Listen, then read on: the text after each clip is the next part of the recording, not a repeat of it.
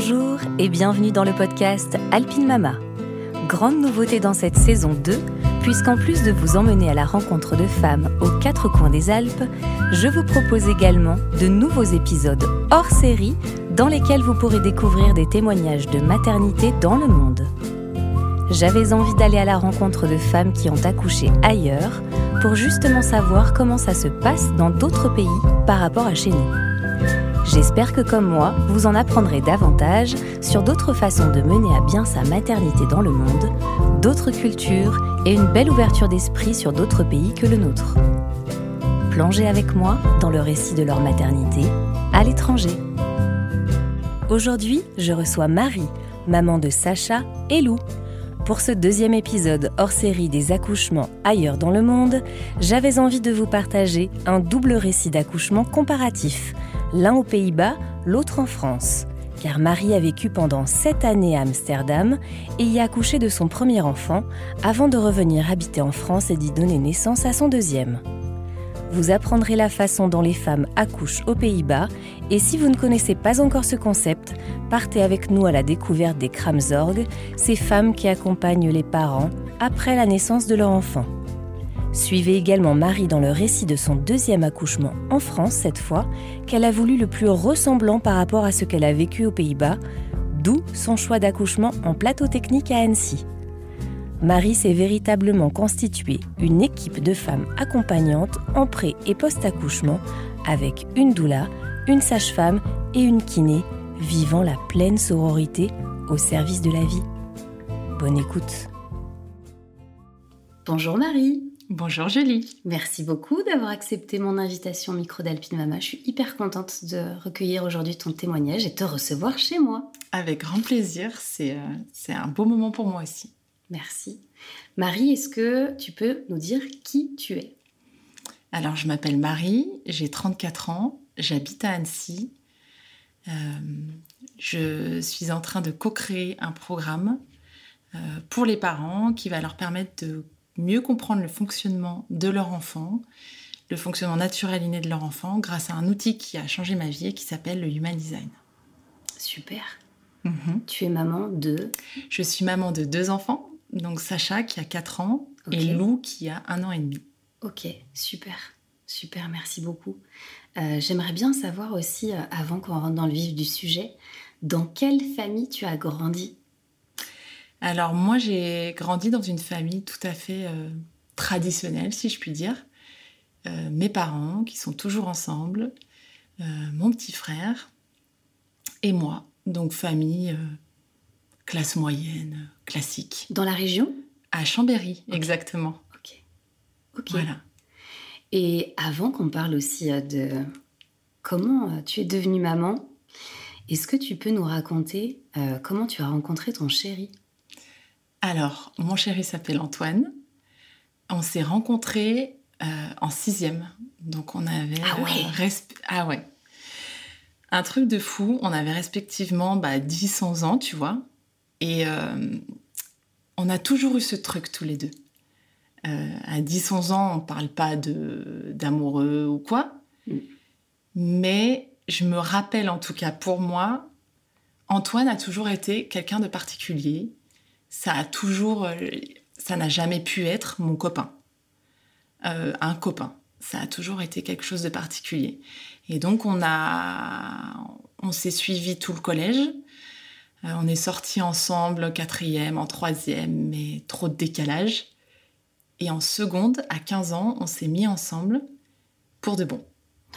Mais c'est une affaire Donc- qui roule, qui marche. Donc, et je peux pas te dire, Antoine, ça sera toujours Antoine. On s'est séparés un mois euh, quand on était en terminale, je crois.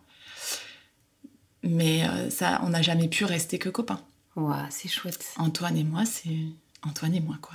Trop Antoine chouette. et Marie. Antoine et Marie.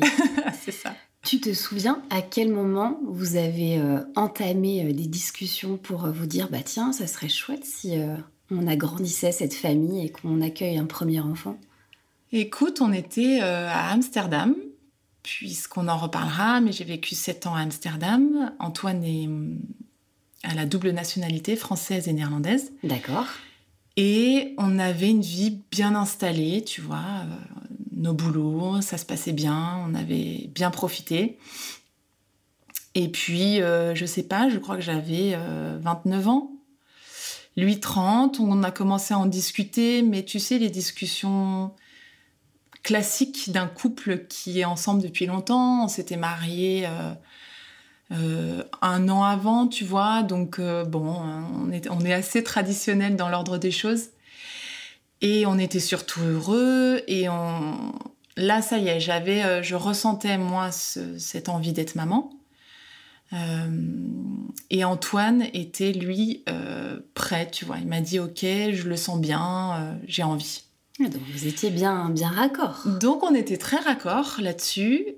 Et puis euh, après, on a, euh, j'ai, enfin, du moment où on a décidé qu'on faisait plus gaffe, hmm. ça a marché tout de suite. Euh, donc en fait, je crois la, première fois, la deuxième fois, enfin je sais pas, mais c'est allé très vite. Ah ouais. Donc voilà. Et là, à ce moment-là, vous habitez déjà aux Pays-Bas? On était aux Pays-Bas depuis 2011 je crois. Donc, euh, ça faisait déjà euh, six ans, tu vois. Ok. Cinq, six ans. Ok. Euh, et puis, être enceinte aux Pays-Bas, je trouvais ça chouette. J'aimais bien l'idée, tu vois. Mm. Et je connaissais déjà un petit peu le mode de fonctionnement néerlandaise autour de la maternité. Et en fait, ça me plaisait bien, quoi. Tu, vas, euh, tu vas nous en raconter justement euh, un petit peu Les, secrets, les coulisses, parce que l'idée, c'est effectivement qu'on découvre une autre culture, une autre façon de faire sur, ce, sur ton récit d'accouchement justement à l'étranger, ce qui est euh, chouette, tu nous le raconteras dans un second temps. Mm. Ton premier accouchement, tu l'as vécu aux Pays-Bas, le deuxième à Annecy, pour qu'on puisse aussi un petit peu comparer les choses, mais pour recontextualiser. Mm-hmm. aux Pays-Bas, Comment euh, ça se passe généralement alors, généralement, aux Pays-Bas, euh, de toute façon, moi, tout ce que j'ai fait, c'était général. D'accord. Euh, j'ai eu une grossesse absolument parfaite, au sens médical du terme. Enfin, vraiment. donc, j'ai suivi le. J'ai vraiment suivi le processus normal que toute femme suit aux Pays-Bas. Donc, je me rappelle avoir fait le test euh, j'avais une soirée arrosée. Euh, Antoine n'était pas là. Il était en déplacement à Paris. J'ai ma meilleure amie au téléphone. Euh, et j'avais des tests au cas où, je sais pas. T'étais déjà équipée? J'étais équipée. Alors vraiment, tu vois, je ne sais pas pourquoi. J'avais ces tests dans mon placard. J'ai ma meilleure amie au téléphone. Je discute. non Je prends le test pendant... parce que j'avais dû avoir un retard de, de jours, quoi. Et pendant que je discute avec elle, je vais aux toilettes, hein, normal, avec sa meilleure amie. et je fais pipi sur le bâtonnet. Et là, il y a quelque chose qui... Il y a l'espèce de... Le trait, là, le deuxième, qui est fin. Qui... Donc, je lui ai dit, attends, euh... attends, il faut que je prenne une photo et je te l'envoie. Je peux Heureusement, elle avait déjà eu euh, ses deux, ses trois enfants, je crois. D'accord. Je fais la photo, je lui envoie, elle me dit ah bah là, ma biche, t'es enceinte, hein. Donc, euh, petit bug, j'étais encore, euh, j'étais encore un peu, euh, j'étais pas bourrée, mais j'étais, j'étais, heureuse de vivre, quoi.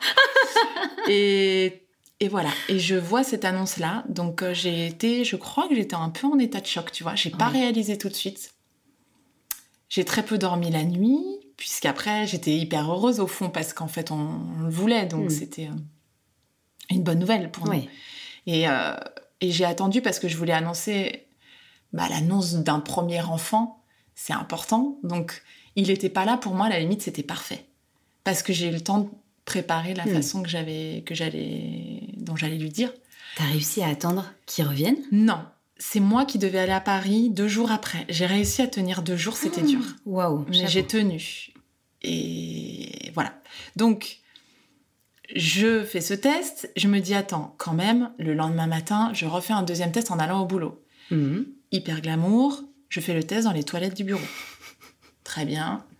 Et je fais le test cette fois avec la durée, tu sais, on fait tout plus ou moins ça, je crois, hein, et avec le... Deux, trois semaines, trois, quatre semaines.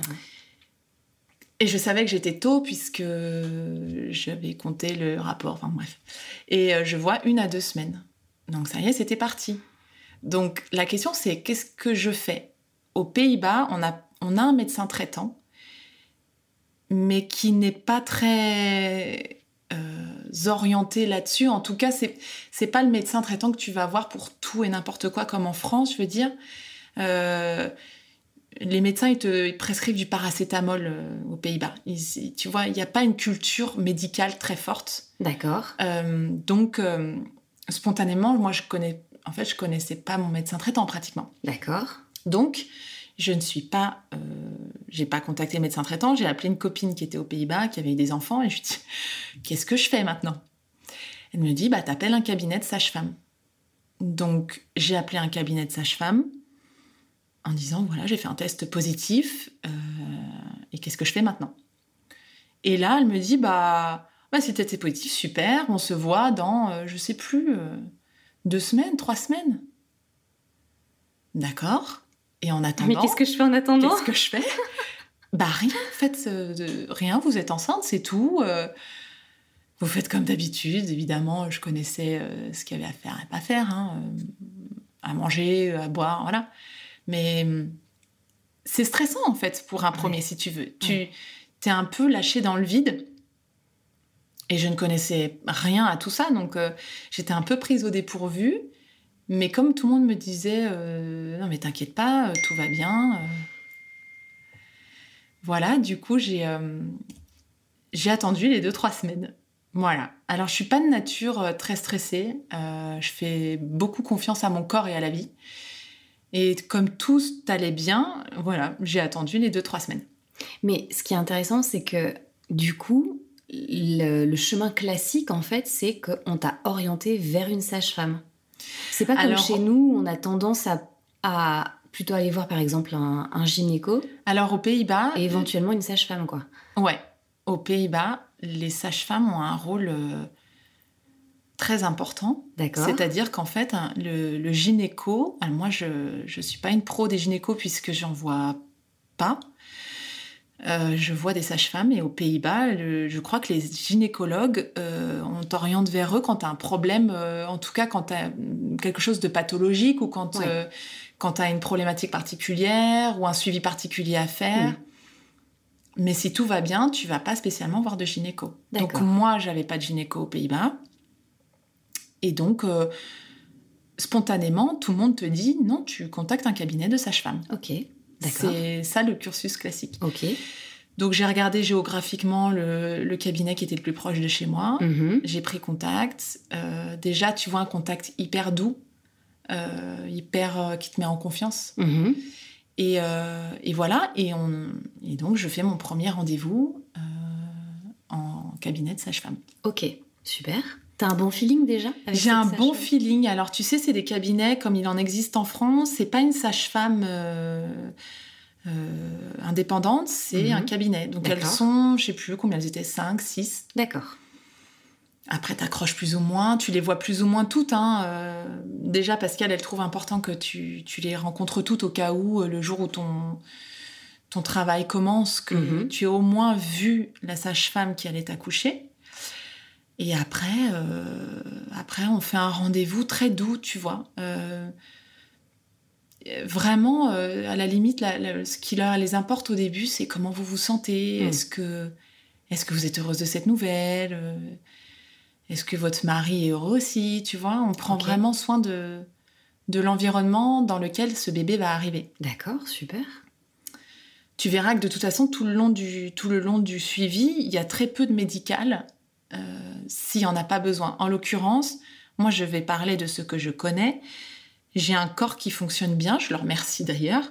Il fonctionne bien ce corps. Donc, j'ai pas eu, et enceinte aussi, j'ai pas, j'ai pas eu de, de- de choses particulières. Donc, j'ai suivi le, le, le cursus tout à fait classique. Ouais, le parcours classique hollandais. Et parcours classique hollandais, ça veut dire que tu fais euh, une première écho, donc tu as une écho en moins. La dernière écho, ils ne la font pas. D'accord, Sauf si tu la demandes et que tu la payes. Je d'accord, crois que ça doit être une. Je sais plus, c'est 30 ou 50 euros l'écho. d'accord. Euh, mais ils estiment qu'en fait, arrivé à ce stade, il n'y a plus besoin d'écho. En fait, euh, ils ont pris toutes les mesures avant. Euh, bon, il n'y a pas de, il y a rien de spécial. Donc la dernière, ils la font pas. Donc en gros, tu as l'écho de datation et l'écho des cinq mois, tu vois, pour pour le sexe et puis pour vraiment prendre les mesures. D'accord. Du bébé. Et, et, voilà, donc un accompagnement, voilà, un accueil très doux, très euh, très maternelle en fait. D'accord. Ah oui, c'est pas du tout euh, médicalement orienté, on va dire. Alors pas du tout.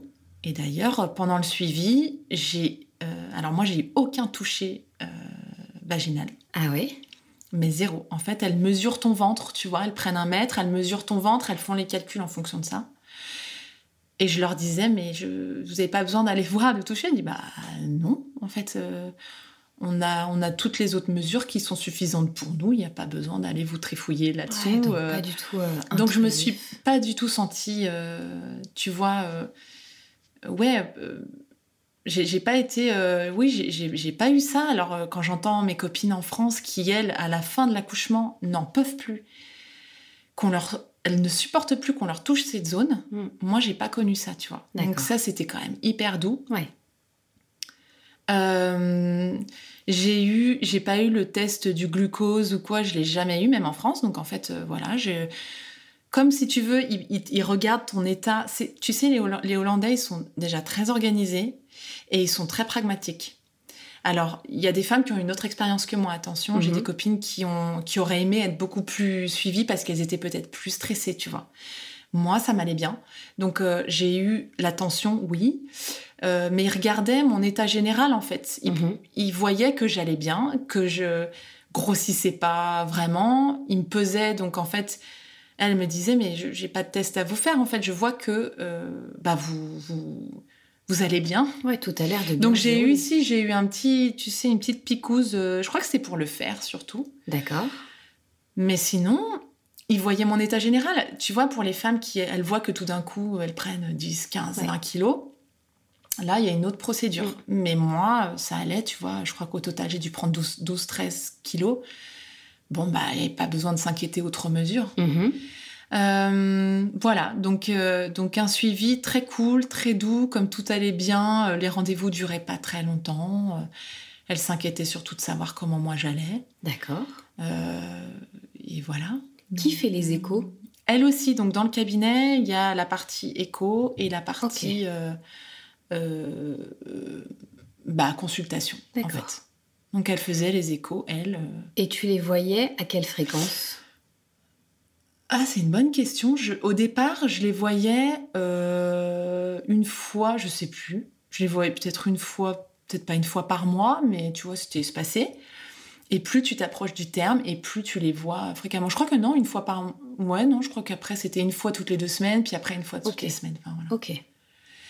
Donc je les voyais vraiment pas fréquemment. Si j'avais besoin, je les appelais, tu vois, euh, voilà. Donc le schéma, c'est euh, tu appelles ton cabinet de sage-femme. Moi, je leur ai dit comment on fait pour l'hôpital? Mm-hmm. Est-ce que je dois, je sais qu'en France, il y a des listes d'attente, qu'il faut, à la limite, avant même, tu as ton projet de tomber enceinte, qu'il faut déjà être inscrit dans un hôpital ou enfin dans une maternité. Euh, nous, c'est c'est très très doux. Donc en fait euh, très fluide. Euh, c'est les sages-femmes qui, en fonction, je crois, de ton de ce que tu demandes et puis de ta situation géographique, euh, bah, qui, qui t'inscrivent. Enfin voilà quoi. Il n'y a pas y a pas besoin de s'inscrire à l'hôpital, à la maternité quoi. Ok. Donc voilà, ça, ça s'est passé tout doucement. Et puis on m'a dit de prendre rendez-vous donc avec ce qu'on appelle aux Pays-Bas les Kramzor, qui sont comme comme une Kramzor française, Delphine, euh, le dit, une aide-maman, qui va être utile pour après l'accouchement. Donc en fait, euh, il fallait tout de suite prendre rendez-vous et puis après, euh, elle allait intervenir quand une fois que le bébé était né, elles étaient appelées, je crois, par la sage-femme pour savoir que le bébé était né et ensuite elle venait chez moi. Est-ce qu'on peut dire que c'est comme une doula? Alors, c'est différent d'une doula parce qu'en fait, les Kramzor, elles ont une euh, formation médicale. Donc, en fait, c'est elles, euh, je t'expliquerai après, mais c'est elles qui vont la première semaine faire la pesée du bébé, mm. euh, t'expliquer quoi faire du cordon. Enfin, voilà, elles font des, premiers soins. D'accord. Donc elles ont une formation médicale. Ok. Donc j'ai pris rendez-vous, voilà, on m'a, on m'a dit ok, vous êtes inscrite, et après ça, ça, ça roulait si tu veux. Moi, pendant ma grossesse, j'ai eu aucun stress d'organisation, tu vois. Euh, et ça, c'est quand même un luxe. C'est. Donc voilà comment s'est passé mon suivi de, Donc de là, grossesse globalement. En gros, super euh, grossesse. Tu Super sais que les sages-femmes sont là pour t'accompagner. Tu les Ouais. vois à peu près une fois par mois. Ouais. Tu sais que tu vas aller à un moment donné accoucher dans Ouais. un hôpital, dans une C'est maternité, ça. qu'il y aura un suivi derrière post-accouchement. Oui. Ok. Comment ça se passe quand on s'approche un petit peu du, du jour J, justement? Est-ce que tu une, y a une préparation à l'accouchement Oui, il y a une préparation à l'accouchement. Comment ça se passe Alors, euh, je, je sais plus combien de séances on a, mais en gros, on doit avoir la possibilité d'en faire peut-être quatre ou quelque chose comme ça. Je crois que pour ça, c'est pas loin du système français. d'accord. Euh, après, tu peux évidemment choisir euh, autre chose, tu vois. euh, mais moi, j'ai voulu faire quelque chose de très classique en disant, moi, je veux savoir ce qui se passe dans mon corps. Mm. Donc, on a fait avec Antoine, euh, ouais, on a dû faire, euh, même pas, je crois qu'on a dû en faire deux. On a dû faire deux, séances de préparation à l'accouchement. Ok. Vraiment purement informatif pour savoir comment ça se passait. Et puis, euh, et puis voilà. Donc, le jour- alors, il faut savoir qu'aux Pays-Bas, le jour du terme est calculé une semaine avant le terme français. Donc, je crois que c'est sur du coup 39 semaines. D'accord. Et il te laisse potentiellement deux semaines avant de te déclencher. Ah oui, Ils sont pas du tout. En fait, tu vois, encore une fois, très logique. Euh, bah, tout va bien. Est-ce que vous êtes OK Est-ce que le bébé va bien? Oui. Bah, on continue. Et ce mon- qui revient presque au même au final qu'en France. Oui, au final, ça revient au même. Euh, mais j'ai trouvé qu'il y avait moins de pression Mm. quand le terme arrivait. Tu vois ce que je veux dire? Donc, Oui. il y a eu un suivi sage-femme plus fréquent, oui. Euh, mais par contre, euh, mais parce qu'aussi, je pense que les mamans sont spontanément peut-être un peu plus stressées à l'approche du, Mm. du terme. Donc moi, le terme est arrivé. Sacha est né euh, six jours après le terme hollandais, donc je- je- quasiment à terme en France. Mhm. Mais voilà, elle m'a demandé quand je suis arrivée au terme, comment vous sentez Vous pouvez rester une semaine, deux semaines, si tout va bien, vous pouvez y aller. Moi, j'en pouvais plus. C'était en plus, elle est née le, le 12 juin, donc c'était déjà canicule aux Pays-Bas à ce moment-là. C'était dur, mais je voulais pas du tout pousser le truc. C'est le cas de le dire. Je voulais pas induire l'accouchement. Je me suis dit, euh, si ça doit pas se faire, ça se fait pas maintenant. Oui. euh, voilà. Pas eu de pression à ce niveau-là non plus. Ça, ça doit être quand même confortable entre guillemets, c'est-à-dire qu'on a quand même du stress à l'approche du jour J de Ouais. l'accouchement. Ouais. Donc le fait de se dire bon, ok, c'est entre guillemets euh, ok si euh, Ouais, on laisse faire les ça. choses et j'ai pas la pression de faut qu'il arrive absolument euh, oui. dans ces Bah parce que j'avais pas forcément une échéance moi personnelle. Tu sais, il y a des gens aussi, ils ont leur vie, ils ont des choses dans leur vie qui font qui. Bon, a- moi j'étais vraiment pas caser dans son stressée. emploi du temps, tu veux caser dire dans son emploi du temps. Et non, j'avais pas ça. Et puis j'avais j'avais la confiance des sages-femmes. Donc ça, forcément, hein, quand t'as quelqu'un en face de toi qui n'est pas, qui te met pas la pression, qui est pas stressé, bon bah ça t'aide. Bien sûr. Et puis, non, la pression que j'avais, à la limite, c'était les gens. Alors, alors, alors, tous les jours, alors. Bon, bah, euh, vous le sauriez si j'avais On n'en accouché. peut plus. Donc, je crois que ça, c'est universel. trop tentant. Ouais, vraiment. Mais voilà, donc euh, on, a, on a fait une semaine, et puis au bout d'une semaine, moi, j'en pouvais plus. J'avais fait des puzzles euh, de 1000 pièces, c'est bon. J'étais en haut, en plus, on avait un appart sous les toits. Donc, si tu veux, j'ai- j'étais en chaleur, c'était terrible. Euh, je veux, et puis bon, je crois qu'il y a un moment, t'es prête, quoi. C'est- Je disais, euh, euh, je, je suis prête et j'en peux plus. Donc Mm. maintenant, il faut, il faut, il faut qu'elle sorte. Et euh, donc euh, la sage-femme est, euh, la sage-femme est venue, elle m'a dit bah écoute si tu veux je viens chez toi et puis si tu veux je, je vois où t'en es quoi si ton col est ouvert. Donc elle, elle là j'ai eu mon premier toucher vaginal et elle y est allée je pense un tout petit peu fort. Elle me dit non non je t'ai pas décollé la membrane mais je soupçonne qu'il y a eu un petit tu vois qu'elle a, elle a essayé de forcer un peu parce que le soir même j'avais mes contractions du coup. Ah ouais. Et voilà. Et en fait, euh, tout se passe bien. Donc, tu as ces contractions. T'expliques pendant la prépa à l'accouchement, puis tes sages-femmes, elles t'expliquent le déroulé, hein, comme en France, quoi. Jusqu'à quand tu peux attendre à la maison. euh, voilà. Mhm. Moi, je voulais pas faire le choix d'accoucher à la maison. Euh, c'est, tu sais, aux Pays-Bas, il y a un peu cette légende qui dit que les femmes accouchent beaucoup chez elles. Euh, dans les faits, ça représente, je crois, même pas 30% des femmes qui accouchent dans les faits chez elles. Mais quand même. Ouais. Alors c'est toujours plus qu'en France, Ah tu ouais. vois, évidemment. Ouais. Mais, euh, Beaucoup moins que mais ce c'est pas non plus la majorité des femmes. D'accord. Euh, moi, c'était ma première. Euh, j'étais, j'ai pas été élevée dans cette culture-là. Euh, j'avais envie de sécurité quand Mhm. même.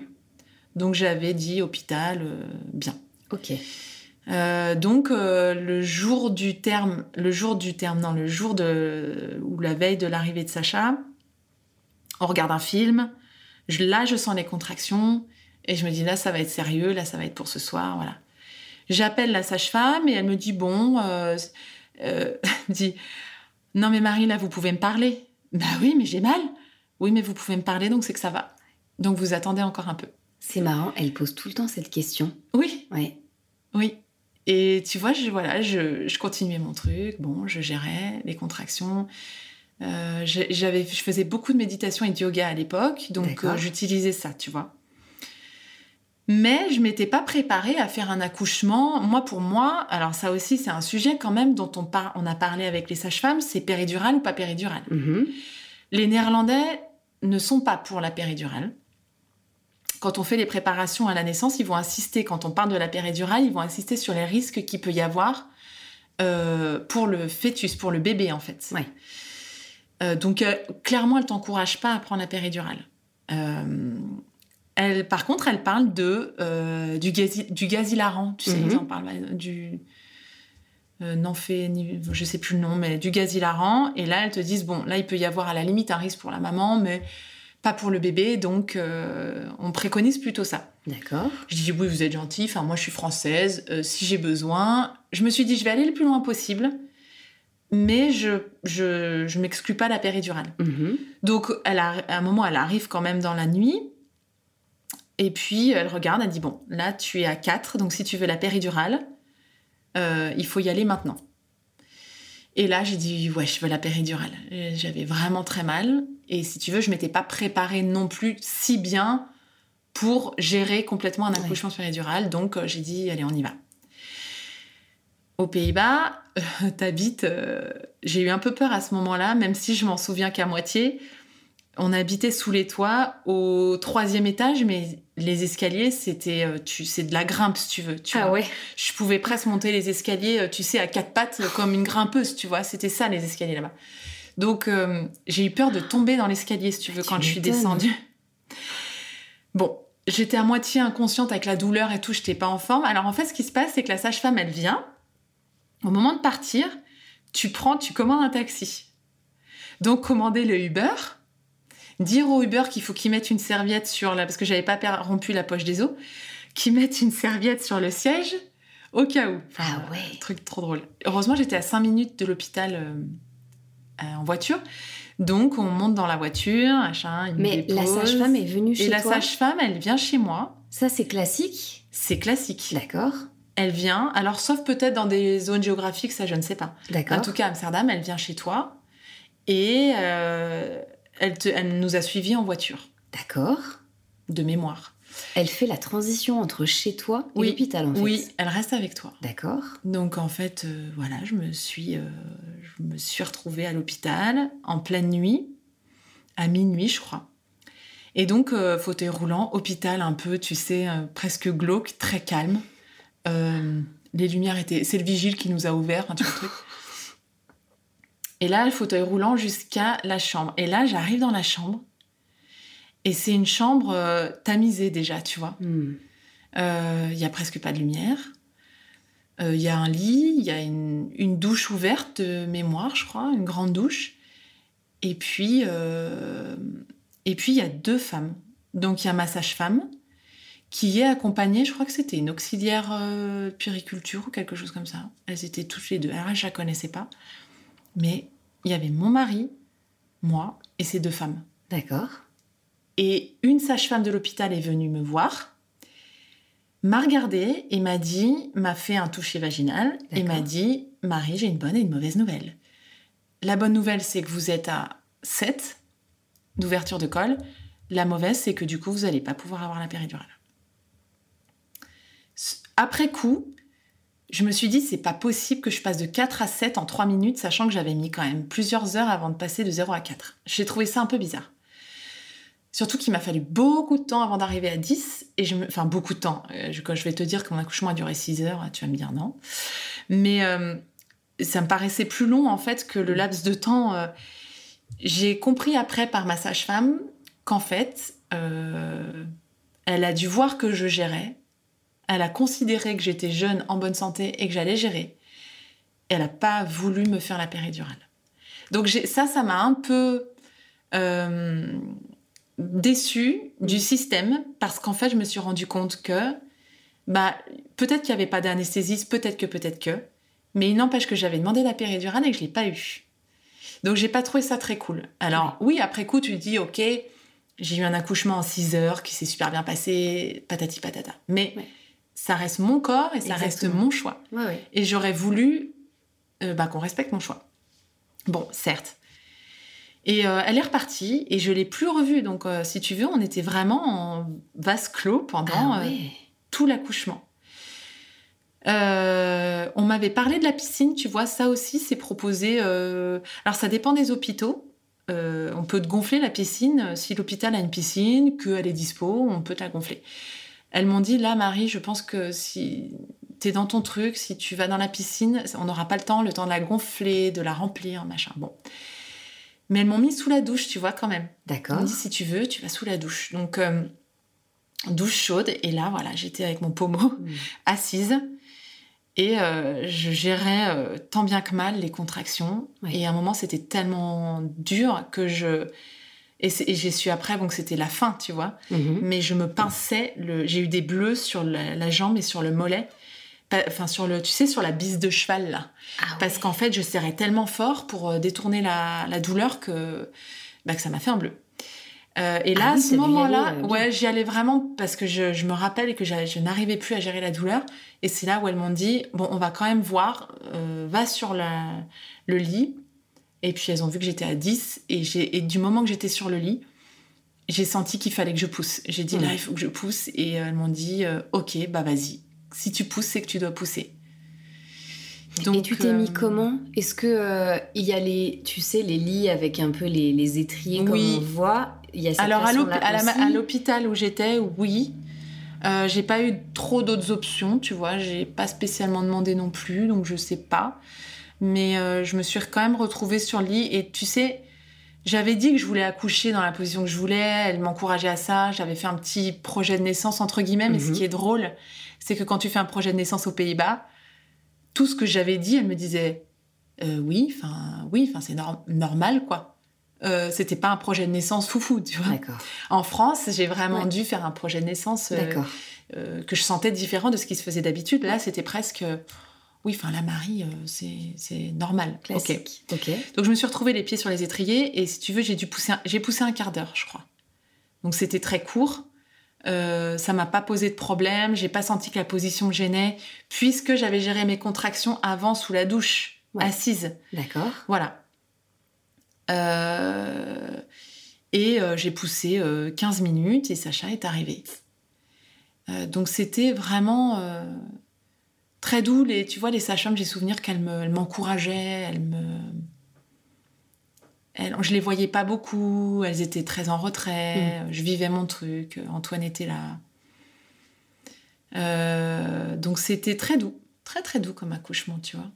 Et Sacha, elle est arrivée, euh, tout de suite, elle m'a demandé si je voulais la prendre et, et j'ai encore, et ça, ça restera toujours, je sens encore le, son corps glissant, tout gluant, tout chaud et, tout de suite posé sur moi. Alors je crois qu'elles ont coupé tout de suite le cordon plus ou moins. Mais par contre, elles m'ont elles, me l'ont laissé quand même un petit moment. Je pense 20 minutes quand même sur moi, sur Antoine. Euh, Antoine l'a beaucoup eu d'abord. Je crois que c'est lui qui l'a eu d'abord parce que tu sais, j'avais ce truc de me dire, euh, je, je, voulais, je sais pas pourquoi, je voulais surtout pas que ce soit trop moi, je voulais lui laisser sa place. Mm. J'avais beaucoup entendu dire que les papas euh, trouvaient pas forcément leur place, etc. Mm. Donc très vite, j'ai voulu lui donner. Et euh, d'ailleurs, Sacha, elle a, un lien très fort avec son papa quand même. Et pendant très longtemps, elle a été très papa. Et euh, c'est Antoine qui l'a eu quasiment, quasiment en premier, quoi. En peau à peau.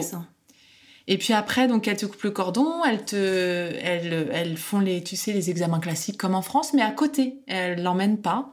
Elles font ça à côté de toi. Tu veux dire, oui, tu vois Je la vois, ouais. J'étais sur le lit et d'ailleurs, c'est drôle parce qu'Antoine a tout filmé. Ah ouais Et ça, c'est génial. C'est un super conseil que je donne. Il avait la, Tout le monde n'est pas la capable. GoPro, quoi? Mais il a tout de suite eu le réflexe de filmer ces moments, si tu veux. De, Des beaux souvenirs. Ouais, parce que maintenant, tu vois le... quand Sacha elle fait, euh, tu sais, le test là, Ouais. de motricité, entre guillemets. Et euh, donc voilà, ça s'est passé comme ça, il l'a filmé. Et euh, moi, je parlais en attendant, je rigolais, tu vois. euh, C'était très, très cool, très bon enfant. Et après, elle nous l'a redonné. Et elle m'a demandé ce que je voulais manger. Donc j'ai dit, bah, je sais pas, truc simple, tu sais, du pain avec du beurre de cacahuète, ça se faisait beaucoup là-bas. Donc elle m'a amené ça, et puis voilà. Alors il faut savoir quand même, donc j'ai eu pas d'épisio, D'accord. Euh, pas de déchirure. Et euh, quand c'est comme ça, aux Pays-Bas, ça c'est l'envers du décor, c'est que j'ai accouché, Sacha est à 6 h du matin, je suis rentrée chez moi à 8 h. À 8 h, 8 h 30, j'étais chez moi. Ça peut paraître dingue. Euh, Peut-être que j'aurais bien aimé rester un peu. Euh, je me suis levée tout de suite et on me dit bon, vous allez aux toilettes, je sais pas quoi, et après, euh, bon bah c'est bon, vous pouvez partir. Ah ouais Deux heures après sa naissance. Deux heures après sa naissance. Waouh Et pour ça, si il voit que tout va bien, ok, c'est bon, vous êtes enfant, vous pouvez marcher, tiens, essaye. Bon bah ça va, Ah oui. c'est bon, tu prends ton sac, tu rentres chez toi, vous serez mieux chez vous. Elle a pas totalement tort non Bien plus. sûr. Moi, ça m'allait. Je pense que ça peut parfois être un peu déroutant. Mhm. Peut-être que j'aurais pu demander de rester un peu plus, mais ils sont très, tu sais, business aussi. Hein, donc, euh, entre guillemets, euh, tu prends pas Il faut trop- libérer la place. Il faut libérer la place. ouais. Donc, je suis rentrée chez moi euh, deux heures après la naissance de Sacha. Et deux heures après, il y avait la Kramzor. C'est-à-dire que je suis rentrée chez moi, une demi-heure après, elle sonnait à la porte, elle était là. Ah ouais. C'est pas Alors, est-ce que tu la connaissais du coup elle? Alors non. Elle, personnellement, parce qu'en fait, ça dépend de, du moment où tu accouches, Ouais. de qui est Ouais, ouais, dispo. bien et sûr, voilà. bien sûr. Donc, je la connaissais pas. Mais euh, c'est parce que c'est pareil, c'était un bureau de Kramzor, donc elles étaient Mhm. plusieurs. Et c'est euh, celle qui est d'astreinte en Et gros. c'est celle qui, est d'astreinte. Ouais, D'accord. c'est ça. En gros, je crois que quand, euh, quand le travail commence, je dois, j'avais un petit topo où il fallait que j'envoie un message à ma sage-femme et que j'envoie un message à la Kramzor. D'accord. Il me semble que c'était ça. Je sais plus si c'est moi qui envoyais à la Kramzor ou la sage-femme qui faisait le lien. Je pense que c'était moi, ou Antoine en l'occurrence. Et euh, ce qui fait que, euh, ben voilà, elle était là euh, à 8h30, elle était chez moi. Donc si tu veux, tu rentres chez toi, mais t'es pas tout seul. Euh, et j'ai trouvé ça génial parce que tu retrouves ton chez toi. Je pense que quand tu as ton bébé, tu as besoin et que tout va bien. Attention, Bien que sûr. tout va bien. Euh, tu as envie d'être chez toi, dans tes repères, dans, Dans ton tes cocon, odeurs, dans tes dans- odeurs. Mais t'as pas envie d'être tout seul non plus. Ouais. Ouais. C'est un peu effrayant pour un premier euh, de se dire ok euh, bon euh, qu'est-ce que je fais de ce Ouais. petit truc quoi? C'est un super compromis, ouais. Et juste, comment t'as vécu le trajet? Vous êtes rentré comment? En taxi aussi? Mhm. Et le bébé, euh, enfin. quand je suis rentrée chez moi? Ouais. bah ouais cosy enfin ouais. comme en France comme, comme, comme comme en les France, quelques jours tu- après, quoi. Voilà, c'est ça. Bon, en France, je crois que maintenant, ça se raccourcit le temps que tu passes à la maternité si tout va bien. Mais là, vraiment, deux heures, c'était quand même très court. Ouais. Mais en même temps, j'étais tout de suite prise en charge après euh, avec la Kramzor euh, à la maison. Donc. T'as euh, pris une douche à l'hôpital avant de rentrer ou chez Ouais. toi, tu vois? Non, Qu'est-ce qui s'est passé avant de rentrer à Bah, tu sais, tu manges ton petit, tu manges, euh, tu manges ton petit déj. Ouais. Euh, après, tu prends ta douche, tu fais tes affaires et tu t'en vas. Mais c'est dingue. C'est merci, au revoir quoi. C'était super. C'était super. Et ben la prochaine fois, bonne journée à tous et voilà. Mais ça c'est mon expérience encore Ouais. une fois, tu vois. Mais en tout cas, c'était possible comme ça. C'est épatant, c'est fascinant même.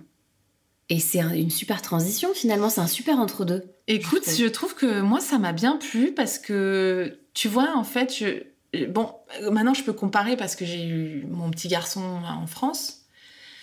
Euh, En France, tu vois, t'es es très suivi. Les premières nuits, ils viennent checker. Mm. Moi, ils... Pff, ils sont. Alors en plus, moi, il avait Lou avait la jaunisse et puis il avait. euh, J'avais eu la le streptocoque B, je crois. Ou staphylocoque, je sais plus. Euh, et donc j'ai eu cette bactérie, donc ils m'ont gardé un peu plus longtemps. Mais si tu veux, du coup, tout le monde venait dans ma chambre mm. régulièrement, checker, On te propose le bain à la maternité. Enfin, aux Pays-Bas, c'est c'est niette tout ça en fait. C'est à la maison que ça se passe. Parce qu'aussi, ils estiment. Il y a le côté euh, rentabilité aussi, mais c'est surtout parce qu'ils se disent, euh, vous êtes mieux chez vous de toute façon. Et comme les Kramzor sont formés pour toute cette partie-là, moi, elle m'a formée sur le bain, elle m'a formée euh, sur euh, bah, le, cordon ombilical, euh, sur qu'est-ce qu'il y avait d'autre, enfin tout le, vernix, tu sais, la couche de. Parce qu'elle est restée combien de temps quand elle est venue deux heures après ton accouchement chez toi? Alors, aux Pays-Bas, les Kramzor, c'est en fonction de ton, ton paquet, enfin ton, ton, comment on appelle ça? Tu sais, ton, ton programme d'assurance, en fait, ce qui a compris dans ton, ton package d'assurance. Nous, on avait le truc très basique. Donc, en fait, tu payes un petit forfait, toi, par heure, peut-être 4 euros, je crois, de l'heure, je sais quoi. Mais après, euh, c'est pris en charge par ton assurance. D'accord. En fonction de ton assurance, ça peut, ça, tout peut être pris en charge, je crois. Et tu peux avoir jusqu'à, me semble-t-il, 7 heures euh, par jour pendant une semaine, quoi. Ça peut aller loin. Euh, ah donc on a, on a, nous on n'avait pas autant, je crois, mais elle restait entre 2 et 4 heures par jour, je crois, pendant quasiment une semaine. Et elle faisait, elle faisait potentiellement tout. Alors ça dépend de, ça dépend de la Kramzor que tu as, mais euh, donc il y a tout le côté peser de l'enfant, vérification médicale, s'il prend bien du poids, aide à l'allaitement, aide à la mise en place de l'allaitement, si tu veux allaiter. Euh, si tu veux des biberons, bah, elle t'explique un petit peu comment ça fonctionne. Euh, le bain. Euh, et puis surtout, elle te check toi. Pour... Ouais, c'est ce que j'allais dire. Elle te check toi. Elle, peut potentiellement faire à manger aussi. elle prend soin de la maman et des parents en général, mais évidemment un peu plus de la maman. D'accord. Elle check aussi ton, tu sais, si ton utérus se replace bien. Mm-hmm. Elle te donne des petits conseils euh, pro, mais aussi perso, parce que moi, elle était déjà maman de trois enfants. Donc, elle m'a aussi partagé son expérience. Ah ouais. Et ça a fait du bien d'avoir cette personne-là, ne serait-ce que parfois, c'était comme moi, ça allait bien, et puis que bon, je verrai après que ça ne m'a pas forcément servi, mais tu sais, j'étais, euh, tout allait bien. Euh, tu vois, presque on n'aurait pas dit que je venais d'accoucher, je mm. récupérais super bien. Et puis je mentalisais beaucoup les choses, j'étais très dans le mental, je m'en suis rendu compte après. Euh, bon, bah, je lui disais, en fait, ça va, tout va bien, oui, c'est cool, bah ouais, c'est bien passé, il y a eu ça. Donc, je posais quelques questions, puis après, on discutait. On prenait le café, euh, mais elle était là. C'était, c'était un réconfort. Ah ouais. Euh, et puis, tu sais, elle t'apprend à faire les choses, les, gestes chez toi avec ton matériel, ouais, ouais, tes outils. parce que quand tu apprends à faire tout ça à l'hôpital, à la mat, tu rentres chez toi, mais c'est pas foutu pareil chez toi. Exactement. Donc tu te retrouves, attends, mince, ah oui, alors attends. Ah oui, mais alors comment je fais ça? Mm. Là, elle regarde la configuration, elle dit, moi je serais vous, je ferais ça comme ça. Peut-être achète ça, ce serait mieux, etc. etc.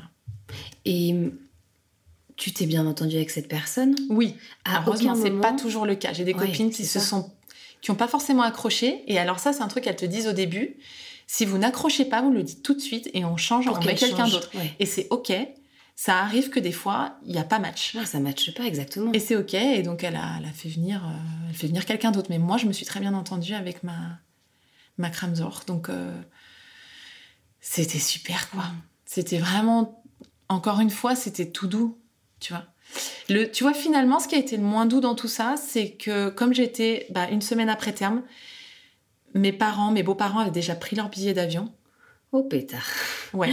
ouais tu vois, c'était ça l'erreur du truc. Euh, après coup, je m'en suis rendu compte, c'est que même si j'étais en forme, à l'eau, je venais d'accoucher. Ouais. Euh, et en fait, mes parents sont venus très vite, mes beaux-parents sont venus très vite. C'est la première de la famille, des deux côtés. Hmm.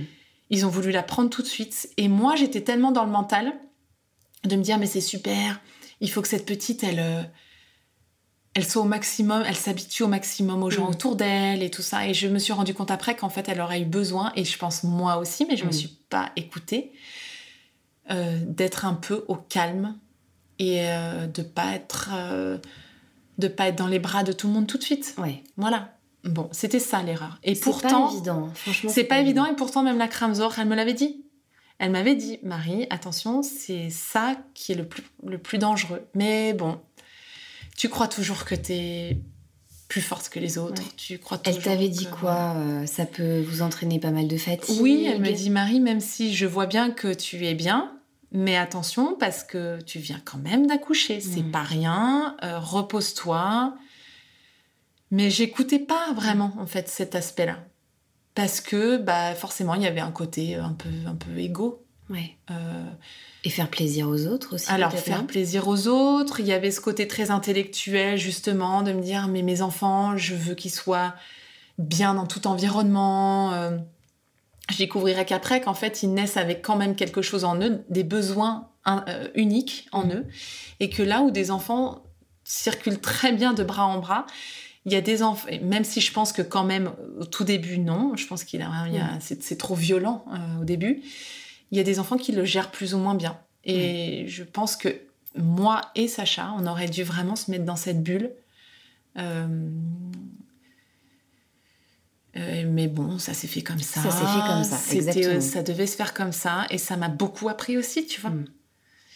Donc, euh, je peux pas dire c'était quand même super. Alors, tu vois, maintenant que j'ai 4 ans d'expérience et que je vois comment ça s'est passé, il faut savoir que quand on avait l'intention de partir des Pays-Bas quand Sacha était né, on partait un mois, un mois et demi après sa naissance. Ah ouais Nous, ça nous paraissait un timing super. Euh, bon, ok.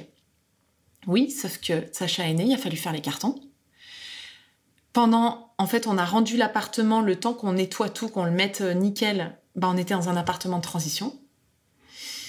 Euh, ensuite, on est rentré en France. On était pas, on était en appartement de transition aussi au départ en France. Mmh. Tout ça a fait beaucoup, et, je, je, pensais que tout était ok parce que j'allais bien, mais je, il faut pas sous-estimer ton, que tu as accouché, que c'est vraiment quelque chose de puissant et de fatigant, bien sûr, même intérieurement et même si t'as pas l'air comme ça. Mm. Donc j'ai avoir le contre-coup. J'ai eu le contre-coup, mais j'ai eu le contre-coup six mois après sa naissance. J'ai vraiment eu un gros contre-coup. Ah ouais, six mois après? Six mois après, tu vois moi, ça allait. J'ai tenu le coup parce qu'on rentrait en France, on retrouvait tout le monde. On était heureux d'être parents, on était heureux de présenter Sacha à tout le monde. Euh, c'était l'été, Mmh. Donc, euh, barbecue, compagnie, tu vois. Donc, tout ça, ça te tient un petit peu. J'allaitais, donc, euh, tu vois, avec l'allaitement, l'allaitement, mine de rien, ça te maintient. Quand Sacha a eu six mois, j'avais, arrêté l'allaitement. On rentrait dans l'hiver. Et là, je me suis pris une claque, mmh. mais monstrueuse, parce que Sacha avait six mois, elle dormait pas beaucoup, j'avais accumulé du manque de sommeil. Et c'est ça qui a été dur, tu vois. Mais l'accompagnement en tant que tel aux Pays-Bas a été... Euh, pour moi parfait quoi. Euh, c'était vraiment idéal. Pour une première naissance, j'aurais pas pu rêver mieux. Ouais, c'est chouette parce que c'est vraiment un mélange de on vous laisse euh, retrouver votre cocon rapidement et vos repères, mm. mais en même temps on est là et aussi un peu à la demande finalement. Oui. Donc il y a, je sais pas, j'ai l'impression que t'as pas du tout vécu le truc de manière trop intrusive, le fait d'avoir une personne que tu connais pas qui vienne. Au contraire, ça a l'air de, de, non. t'avoir Non, parce que non, parce qu'elles se présentent comme, euh, comme, des, comme des aides. Elles sont. Elles viennent pas de façon intrusive chez toi. Elles savent faire. Elles. Euh, ouais, elles ont l'habitude, ouais. Elles viennent, euh, elles accompagnent. Et puis, sincèrement, au début, moi, j'étais heureuse qu'elles soient là. Parce que ça, ça rassure. Mm. Ça rassure beaucoup. Et ça, c'était bien. Après, c'était mon expérience, encore une fois. Et j'ai beaucoup, beaucoup aimé ça, moi. J'ai trouvé que c'était vraiment parfait. Et donc j'ai voulu reproduire à peu près ça quand je suis tombée enceinte de Lou, après en France, tu vois. Et justement, alors vous voilà revenu en France alors on revient, voilà, on est à Troyes, donc euh, on revient en France. Les choses se passent en France. Je rentre dans le monde de la maternité. Ces six mois, tu dis, tu as eu ce contre-coup au bout de six mois. Ouais. T'étais comment dans la période un peu euh, postpartum justement euh, après la naissance il y a eu cette effervescence un peu estivale les retrouver avec les copains la famille l'été. Tu t'es sentie bien jusqu'à ces six mois? Je me non quand, quand j'y pense c'était j'étais fatiguée. Euh, je le vois même à ma tête sur les photos. J'ai pas pris de temps pour intégrer. J'ai pas pris le hmm. temps pour moi. J'ai pas pris assez de temps pour connecter avec Sacha tout de suite. Hmm. J'ai connecté vraiment plus tard, au fur et à mesure que j'ai appris à la connaître. Euh, je l'aimais très fort, mais j'étais trop dans ma tête. Mm. Et donc, il a, fallu ce temps où je redescende dans mon cœur et dans mon corps. Mais pendant ce laps de temps-là, je, j'étais dans ma tête parce que je voulais donner une image, je voulais répondre à ce qu'on attend, en tout cas ce que je pensais, et puis il y a eu des injonctions évidemment, mais à ce qu'on attendait d'une maman dans la société, à savoir, bon bah on venait à la maison, bah tu, fais quelque chose, tu vois, tu cuisines un peu, mmh. euh, t'es debout, j'ai appris après que finalement tu dois pas tellement être debout en... En tout cas, les premières semaines, il faut être au maximum allongé. Il faut dormir quand ton enfant dort. le, mais je suis tombée dans le piège classique où je dormais un peu, mais pas assez. J'en profitais pour, tu vois, dès qu'elle dormait, je me disais, ah, mais en fait, ça va. Ouais, en fait, ça va. Allez, j'ai assez de force pour euh, faire un peu à manger, ranger l'appart, le mm. temps que machin et machine arrivent, tu vois. Et j'étais fatiguée. J'étais fatiguée, mais je, je tenais avec l'adrénaline, avec, euh, avec euh, les hormones, je tenais. Du moment que j'ai arrêté l'accouchement, l'accouchement, pardon, tu vois, l'allaitement, les hormones sont tombées euh, et là j'ai vraiment j'ai pris une grosse claque quoi. Je j'avais trop accumulé. Et moi je me rendais pas compte. Pour moi je disais mais maman j'ai pas j'appelais ma maman je disais mais j'ai pas à me plaindre maman je... en plus tu te sens tu sais tu te sens pas légitime quand tout s'est bien passé. Tu te sens pas légitime de de, de dire que tu es fatiguée, de dire que tu as des coups durs parce que en fait euh, mais oui mais Marie en fait tout s'est bien passé quoi. Oui, mais je reste, ça reste un chamboulement mm, physique et psychologique. Bien sûr. J'ai déménagé. Ça a été un gros chamboulement pour moi en plus. Euh, oui, non, c'était c'était difficile, donc je me sentais pas légitime. Ah oui. Mais il y a un moment, euh, ben, ton corps te rattrape. Et, euh, et là, j'ai là, ça a été dur. Là, j'ai vraiment sombré parce que c'était trop. Et c'est ma mère qui me disait, mais Marie, tu te rends compte quand même de ce qui s'est passé? Tu te rends compte que tu as quand même déménagé, tu as quitté ton boulot, tu, tu deviens maman. Euh, enfin, déjà, rien qu'en soi, devenir maman, ça devrait être suffisant.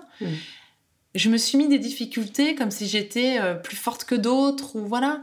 Sauf que, bah non, rappel à l'ordre, je suis pas plus forte que quelqu'un d'autre.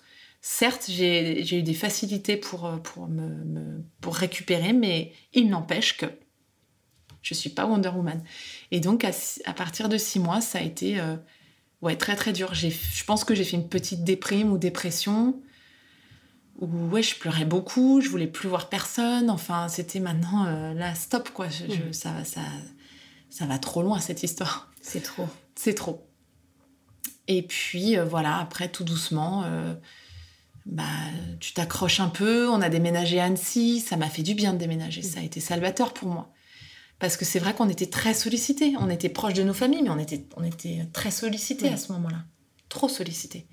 Et petite parenthèse par rapport aux, familles, aux proches, justement, culturellement, aux Pays-Bas, comment eux fonctionnent par rapport au, tu sais, au, à la première rencontre avec le nouveau-né? Mhm.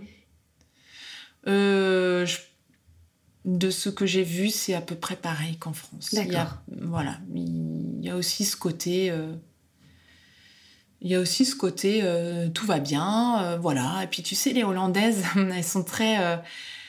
C'est un peu elles qui portent la culotte, quoi. Quand tu vas là-bas, déjà physiquement, elles sont grandes. Mm. dans la... Culturellement, ce sont des femmes puissantes, au mm. sens où ce sont des femmes indépendantes, ce sont des personnes vraiment indépendantes. Même dans les rapports amoureux, c'est souvent elles qui font le premier pas, en fait. C'est c'est d'ailleurs c'est perturbant. Je pense d'ailleurs pour mes copines qui cherchaient des mecs, les mecs font pas spécialement le premier pas euh, aux Pays-Bas. Euh, au premier encart, c'est moitié moitié. Hein. C'est, tu vois ce que je veux dire? Donc il y a aussi cette culture là de euh, de la Wonder Woman. Après, forcément, elles, elles, sont bien entourées, donc elles peuvent aussi. Le système est pensé aussi de sorte à ce qu'elles récupèrent mieux que, qu'en France, par exemple, je pense. Mais euh, ouais, c'est sensiblement pareil, le postpartum et les visites. Ouais. Donc, euh, bah, on a eu la visite de la famille hollandaise aussi, hein, qui, venait, euh, qui venait nous voir. Donc ça, ça n'a pas été très différent.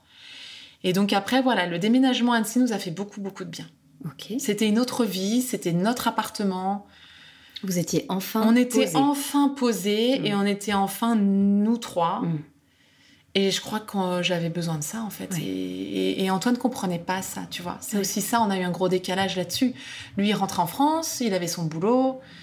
Euh, les choses changeaient pas drastiquement autant que pour moi, pour mmh. lui. Mmh. Euh, sa fille, euh, quand, quand Antoine arrivait, sa fille, elle le regardait, mais c'était papa, papa, quoi. Mmh. Moi, j'étais à la maison.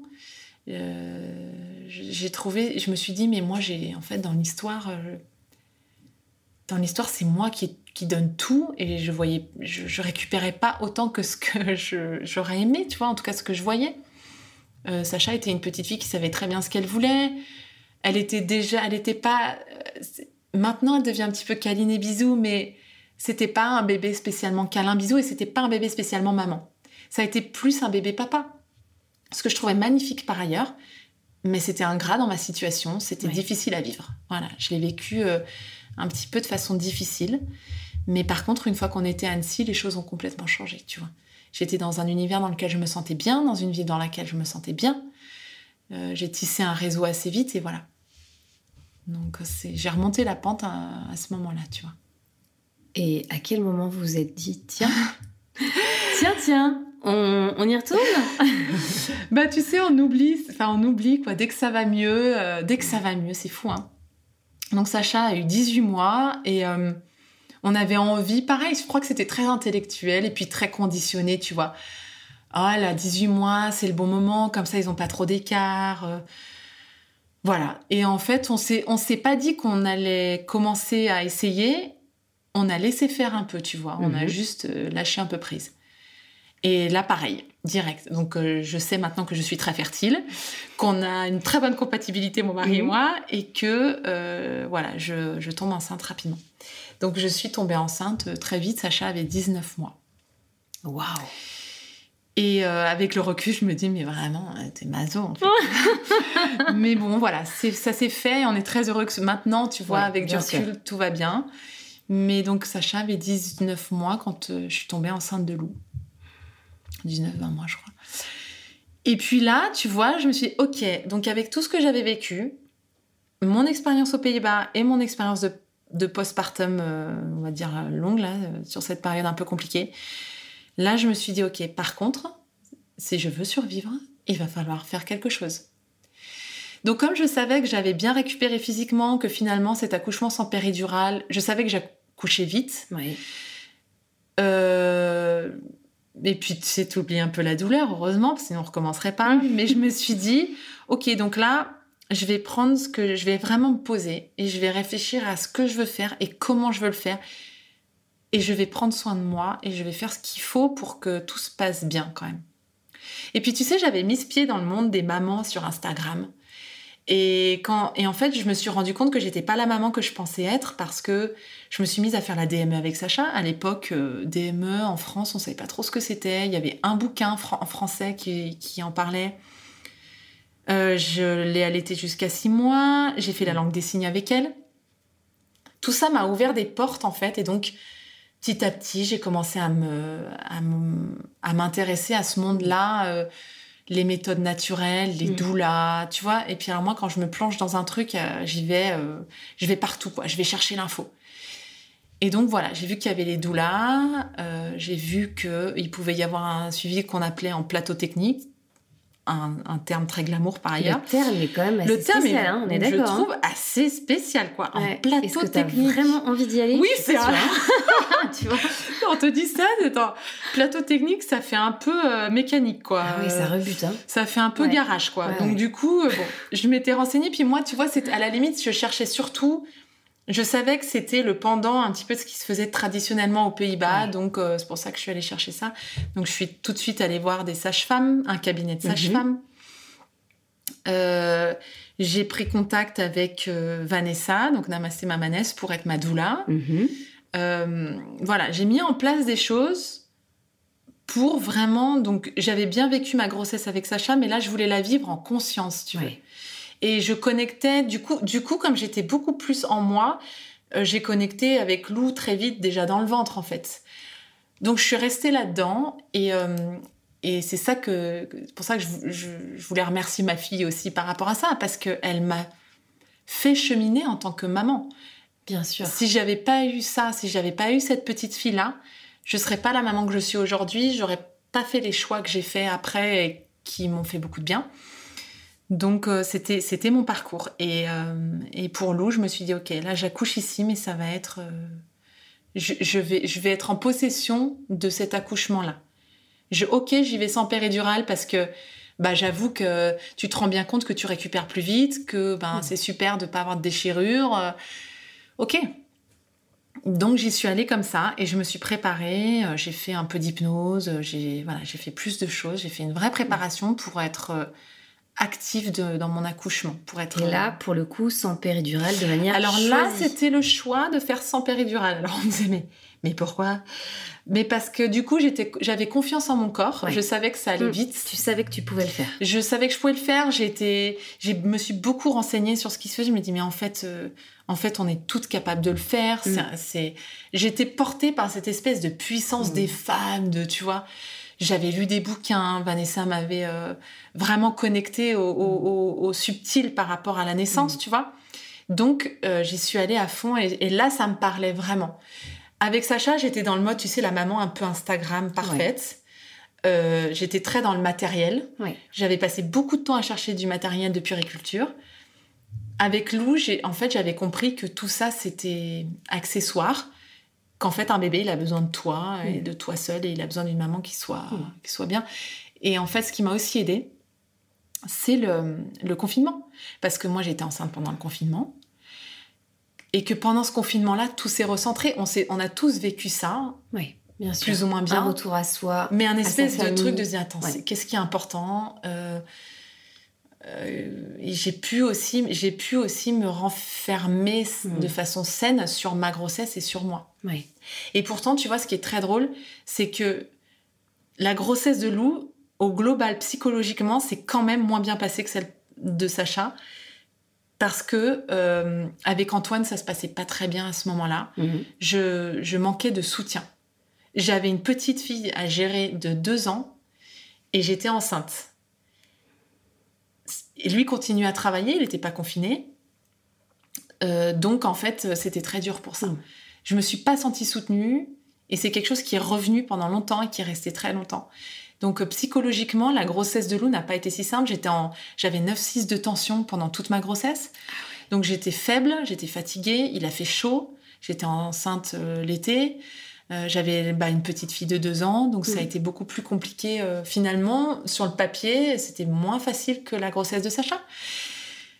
Pour autant, voilà, le postpartum s'est mieux passé, l'accouchement s'est mieux passé. Euh, Alors justement, comment ça s'est passé cet accouchement en comparaison ouais. aux Pays-Bas? Écoute, j'ai fait le choix, tu étais à Annecy, donc tu avais le choix forcément, euh, bah, tu as fait ton choix de plateau technique, mhm. donc du coup là, pour le coup, c'est orienté vers euh, l'hôpital et la salle... La, la salle nature au plateau technique. De la maternité. Voilà. Et euh, bah, j'étais super bien accompagnée. J'étais accompagnée par ces sages-femmes euh, au fil du féminin. Enfin, je... Moi, j'ai adoré être suivie euh, là-bas. Hum, et donc, bon, suivi aussi très doux, tu vois. Un suivi de sage-femme. T'as retrouvé cette douceur. J'ai retrouvé cette douceur et hum. cette, cet enveloppement que j'avais aux Pays-Bas par les sages-femmes. Je pense que c'est hum. un truc de sage-femme de toute façon. Pas toutes évidemment, mais globalement, il y a une autre approche. Et euh, donc on s'était, elle m'avait un peu briefé, voilà. Je, savais aussi, attention, hein, j'avais eu ma première, donc j'étais quand même plus au fait. Et puis euh, on s'approche du terme, on s'approche du terme. Alors là, j'ai droit à acupuncture, parce que je savais qu'en France, quand t'approches du terme, on va commencer à te casser les pieds. Donc elle m'a dit, ok, on va tester les trucs. On a essayé de décoller la membrane, on a essayé l'acupuncture. Euh, il n'y avait rien qui marchait. Mmh. Je, j'essayais d'être active. Enfin bon, il voulait pas, il était pas prêt. Bah exactement. C'est marrant parce que moi j'avais une date en tête et je me suis dit le 4 octobre. Il naîtra le 4 octobre. Le problème, c'est que quand je faisais le calcul, le 4 octobre, c'était J plus 5. Donc j'ai dit là, on va avoir un souci, mon coco. Et donc on arrive le jour du terme, et alors là, j'ai touché du doigt l'hôpital, enfin le, la maternité mm. médicalisée, quoi. Donc, euh, à partir de ce moment-là, ben, tu arrives à la maternité et là, on te fait un suivi, on te monitore quand même à la maternité. Là, ça, c'est obligatoire. Ça, c'est obligatoire. Ouais, ouais c'était obligatoire. Sincèrement, je sais pas ce qui est. Je crois qu'on se méprend sur ce qui est obligatoire ou pas. Des fois, on te fait croire que les choses sont obligatoires.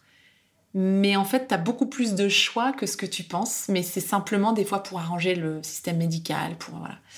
Donc je ne sais plus très bien ce qui est obligatoire ou pas, mais en tout cas, il me semble que oui. moi, j'ai suivi en bon élève quand même, mm. même si j'avais mon, j'avais dit je veux pas être déclenchée, euh, s'il est bien, tout va bien. Euh.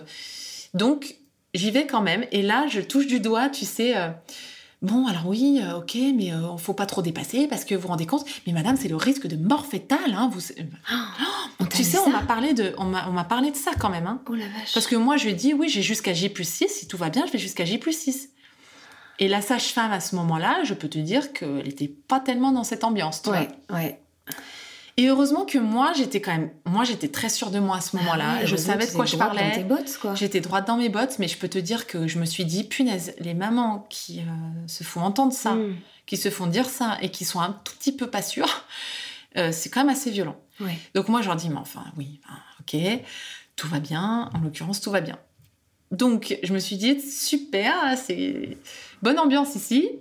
Et puis, euh, et puis quand même, euh, je tombe sur une autre sage-femme qui me dit, bon, tout va bien. Et heureusement, j'avais un antécédent assez positif. J'avais une première grossesse qui s'était super bien passée. sûr. Donc là, elles m'ont dit, OK, on attend, on attend, j'ai plus 5. Bon, Marie, euh, dimanche, c'est la deadline quand même, hein, parce que sinon, après, j'ai l'impression qu'eux peuvent avoir des problèmes, tu vois. Donc, bon, je dis d'accord. Et puis le samedi matin, je vais faire l'écho. Et là, je vois la tête de la sage-femme. J'étais toute seule, moi j'étais en mode cool, tout va bien, euh, j'ai encore jusqu'à demain, mhm. contrôle. Et là, je, vois que la, sage-femme me dit hmm, le liquide, je, suis pas, je trouve le liquide un peu épais, mais je vais aller chercher l'obstétricien pour euh, qu'elle vérifie. C'était une femme. Pour qu'elle vérifie quand même, j'ai un doute. L'obstétricien vient, elle regarde, me dit ouais. Donc tu sais, suspicion de liquide méconial. Ah, euh, donc le, bébé fait ses, ses selles dans le liquide et là il y a risque d'infection au moment de l'accouchement. Enfin, il faut aller vite quoi. D'accord. Alors là, je m'effondre un peu parce que ce que ça veut dire, elle me dit bon, qu'est-ce que vous voulez faire? Je sais ce que ça veut dire. Ça veut dire qu'il faut me déclencher. Qui dit déclenchement dit que je sors du plateau technique. Complètement que j'ai ni ma doula. Donc Vanessa, malheureusement, elle était, c'était le week-end où elle m'avait dit, Marie, tu déconnes pas, c'est mon week-end doula. Il y a un week-end où tu peux pas accoucher, c'est celui-là. Mais bon, tu iras jamais aussi loin pour ton deuxième. Tiens. Donc, euh, ben voilà, on y est. voilà, on y est. Donc, j'avais pas ma doula, mais par contre, je voulais ma sacha. Tu vois, je voulais rester dans mon projet. C'était pour moi, c'était hyper important. Bien sûr. Et là, elle me sort ça. Donc, je dis, c'est pas possible. Donc, je lui dis, si c'était votre fille là, vous feriez quoi? Elle dit écoutez Marie, ce bébé, ça fait, il est, il est à J plus 5. C'est pas mal qu'il sorte maintenant parce que au pire c'est demain.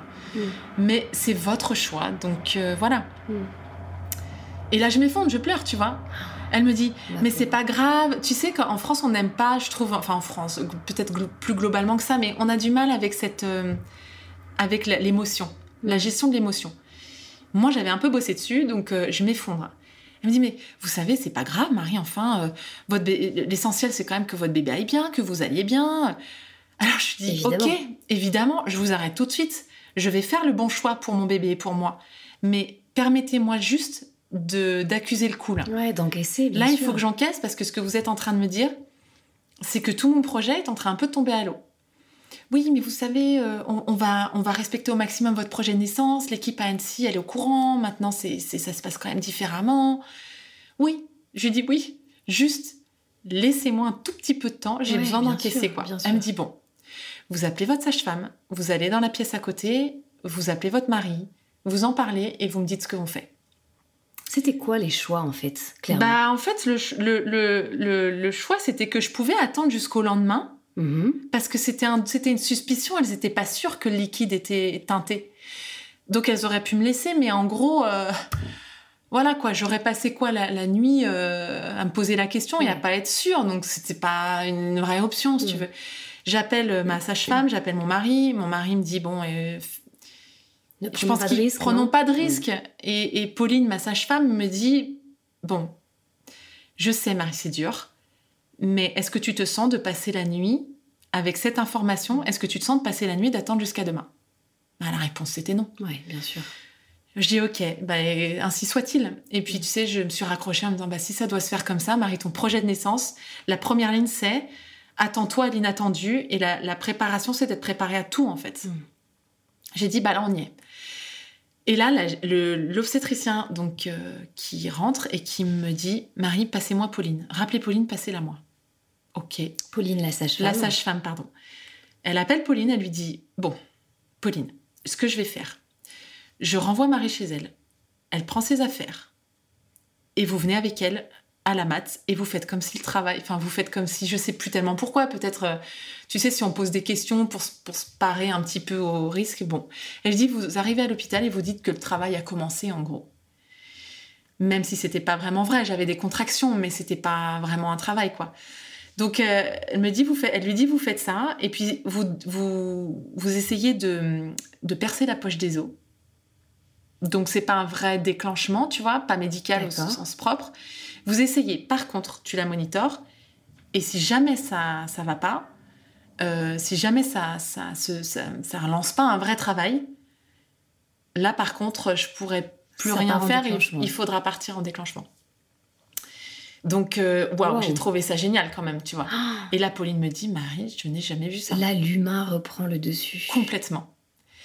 Ça fout les poils. Ça ça m'a foutu les poils. Après coup, je me suis dit waouh. Et euh, Pauline me dit mais mais attends, mais c'est génial toutes les portes que. Après, elle m'a dit c'est génial les portes que ça peut ouvrir Bien pour d'autres femmes.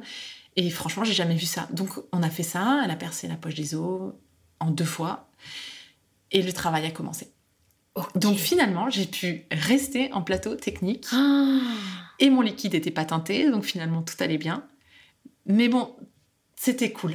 C'était cool. Alors j'ai eu cette bactérie, tu sais, euh, Streptocoque B, je crois, euh, qui était un peu problématique, qui voulait dire que je restais plus longtemps à l'hôpital. nécessité quand même mais que tu restes à l'hôpital pour une petite voilà. Deux jours, non?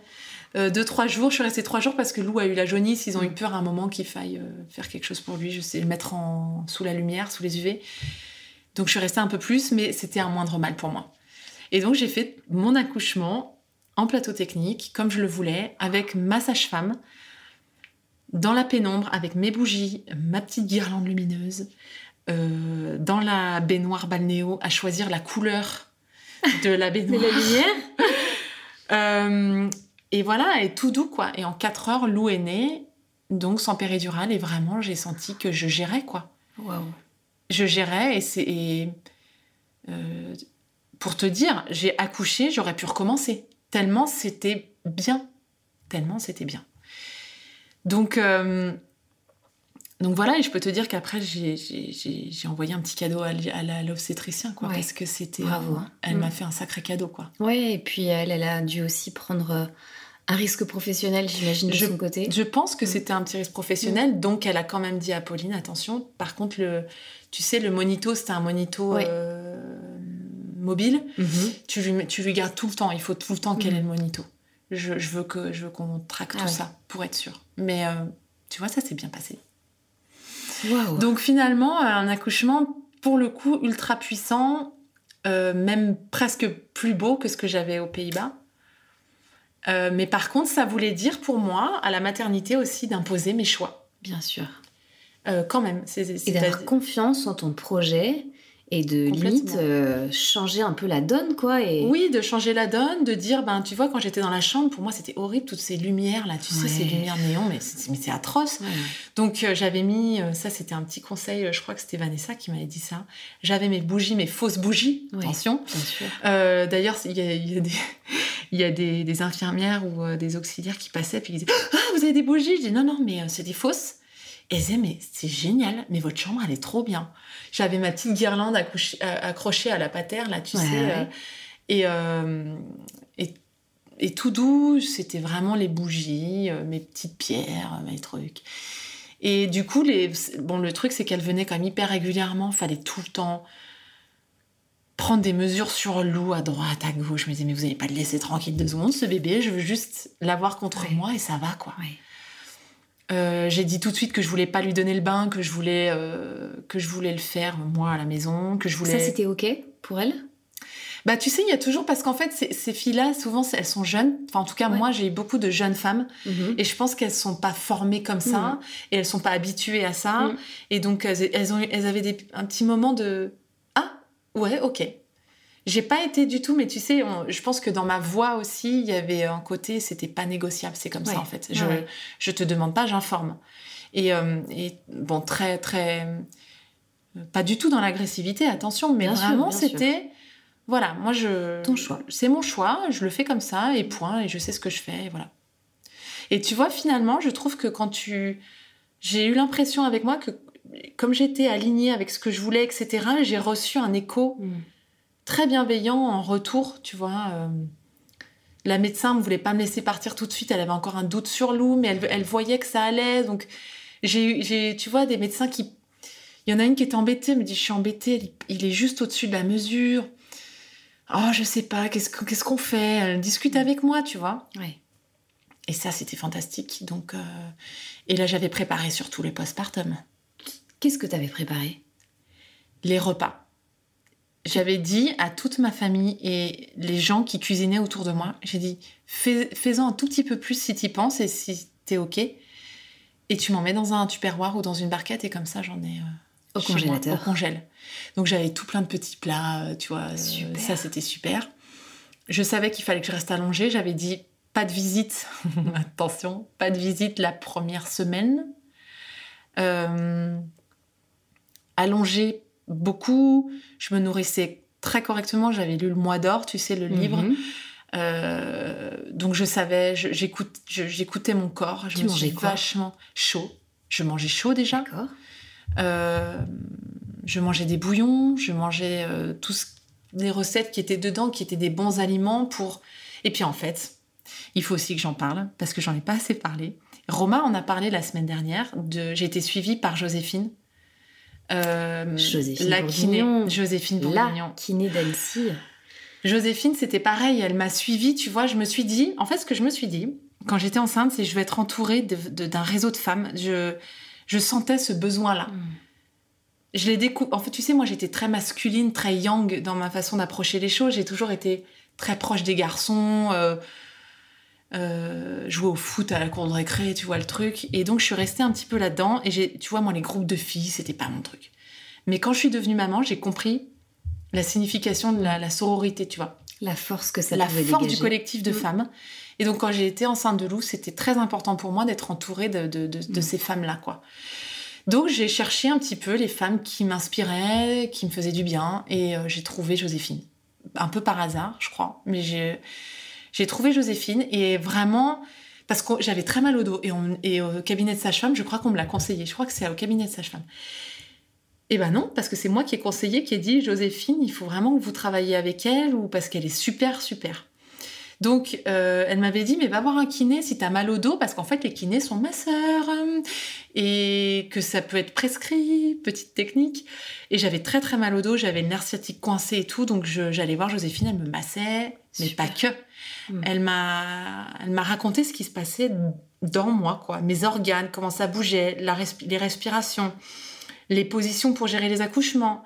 Elle a vu Antoine pour qu'il sache comment m'apaiser le jour J. Euh, elle lui a expliqué comment, fonctionnait, comment fonctionnait le corps de la femme. Ouais. C'était magique. Et, euh, et, tout ça dans une bienveillance et la douceur qui caractérise Joséphine. Donc euh, j'étais euh, très bien préparée et en fait je savais du coup en postpartum que tes organes ils se replacent pas tout de suite. Ça laisse un espèce de trou quand même béant, donc euh, sensible au froid, sensible un peu, tu vois. Donc il fallait manger chaud pour que hmm. tout ça se remette en place. Enfin, je me sentais très bien informée et j'ai suivi ça et finalement j'ai eu un postpartum complètement différent d'avec euh, d'avec ma fille parce que je vraiment là pour le coup je me suis écoutée. Je me suis beaucoup mieux sentie. J'ai été aussi ce qui a bénéficié à ma fille aussi j'étais beaucoup plus disponible pour elle aussi du coup tu vois. Évidemment. Euh, gérer deux enfants en bas âge c'est déjà pas simple euh, avec si peu d'écart bien avec si peu d'écart. J'ai eu le luxe attention de pouvoir avoir un postpartum quand même que je me on était encore, je crois, on était en confinement en octobre 2020, donc on, tu vois, c'était encore très très calme, très mhm. ralenti en fait, bien sûr, ce qui se passait, et j'ai pu vivre encore un peu suspendu. Voilà, et j'ai pu vivre ça de façon sereine, et voilà, je sais que c'est pas le cas pour tout le monde, mm. mais euh, moi, ça a été euh, un postpartum euh, très agréable, tu vois, très bien préparé. J'avais pris mes rendez-vous aussi pour après, tu vois, ça c'est important t'es en postpartum, tu prends des rendez-vous qui te font du bien après, euh, que ce soit l'ostéo, que ce soit euh, le coiffeur, que ce soit, tu vois. Et du coup, voilà, j'ai eu, euh, j'ai eu cet accouchement qui était pour moi un prolongement, un, prolongement encore plus, plus beau de l'accouchement qui était déjà beau de Sacha, tu vois. Mm.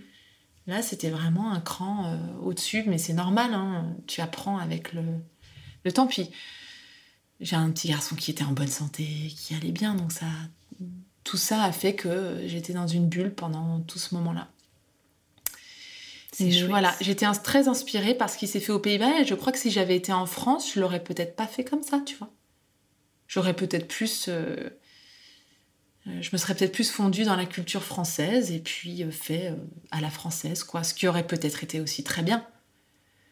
Mais tout le suivi postpartum aux Pays-Bas, attention quoi, c'est waouh. C'est quand même autre chose. Et on devrait, ça devrait être la base quoi. On devrait tout avoir ça. Oui, il y, a beaucoup de choses encore à faire sur le postpartum et l'accompagnement justement des femmes, même si toutes euh, hmm. ne, ne, vivent pas un petit peu ces, ces montagnes russes, mais il y a quand même quelque chose à faire pour en tout cas en parler et le préparer en amont et pas euh, subir le truc un peu de plein fouet alors que tu es déjà au fond du trou. C'est comme si tu venais de finir un marathon et qu'on t'annonçait euh, que tu te lances dans un triathlon. Ou... C'est ça. Tu vois C'est ça. Et, en fait, après, tu peux avoir le choix, mais au moins que tu aies les, que tu aies les options devant toi. Si, tu, si tu as un caractère à te dire non, mais moi, ça va, en fait, euh, je gère pour X ou Y raison, mm. très bien, mais qu'on ait cette possibilité-là, ce choix-là. Euh. Moi, j'ai une copine qui m'a dit il n'y a pas longtemps, mais moi j'ai découvert le mot postpartum avec toi. Mm. Elle était enceinte, on était enceinte en même temps. Elle a découvert le mot postpartum avec moi, tu vois. C'est mais mais euh, mais alors oui, euh, elle, elle, elle, cherchait pas spécialement cette info-là, mm. d'accord. Mais moi je la cherchais pas non plus aux Pays-Bas. On, on me l'a, on m'a dit c'est comme ça que ça se passe et c'est et après, tu vois, moi, j'ai pas eu un suivi postpartum. C'est la Kramzor, elle a pas fait autant avec moi qu'elle faisait avec d'autres. Par exemple, je sais que chez certaines, elles, font, elles peuvent faire jusqu'aux lessives, euh, faire à manger régulièrement ou s'occuper du, tu sais, s'occuper de l'autre enfant aussi, ça arrive. Hein. Ah, s'occuper de l'aîné, ça c'est aussi un truc, tu vois. Tout à fait. Bon, moi, c'était ma première, mais ça, ça peut aussi être une option. Moi, j'avais pas. Elle a passé beaucoup de temps à discuter avec moi. Hmm. Donc ça peut être juste ça aussi. Mm. Mais même si c'est juste ça, c'est quand même super utile. Ça compte. Ça compte. Ça compte. Eh bah dis donc, quelle aventure, Marie. Ouais. Ouais, une belle aventure, ouais. Quand j'y pense. Merci beaucoup, Marie. Merci à toi, Julie.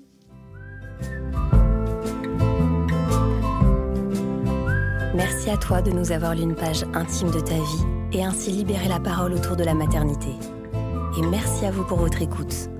Si vous avez aimé, remplissez les 5 étoiles et laissez-moi un petit commentaire, ça me fera très plaisir. N'hésitez pas à souffler le podcast à une copine, sœur, collègue, cousine et pourquoi pas un papa. Suivez-moi également sur Instagram, at alpinemamapodcast. Et à très vite pour un prochain épisode.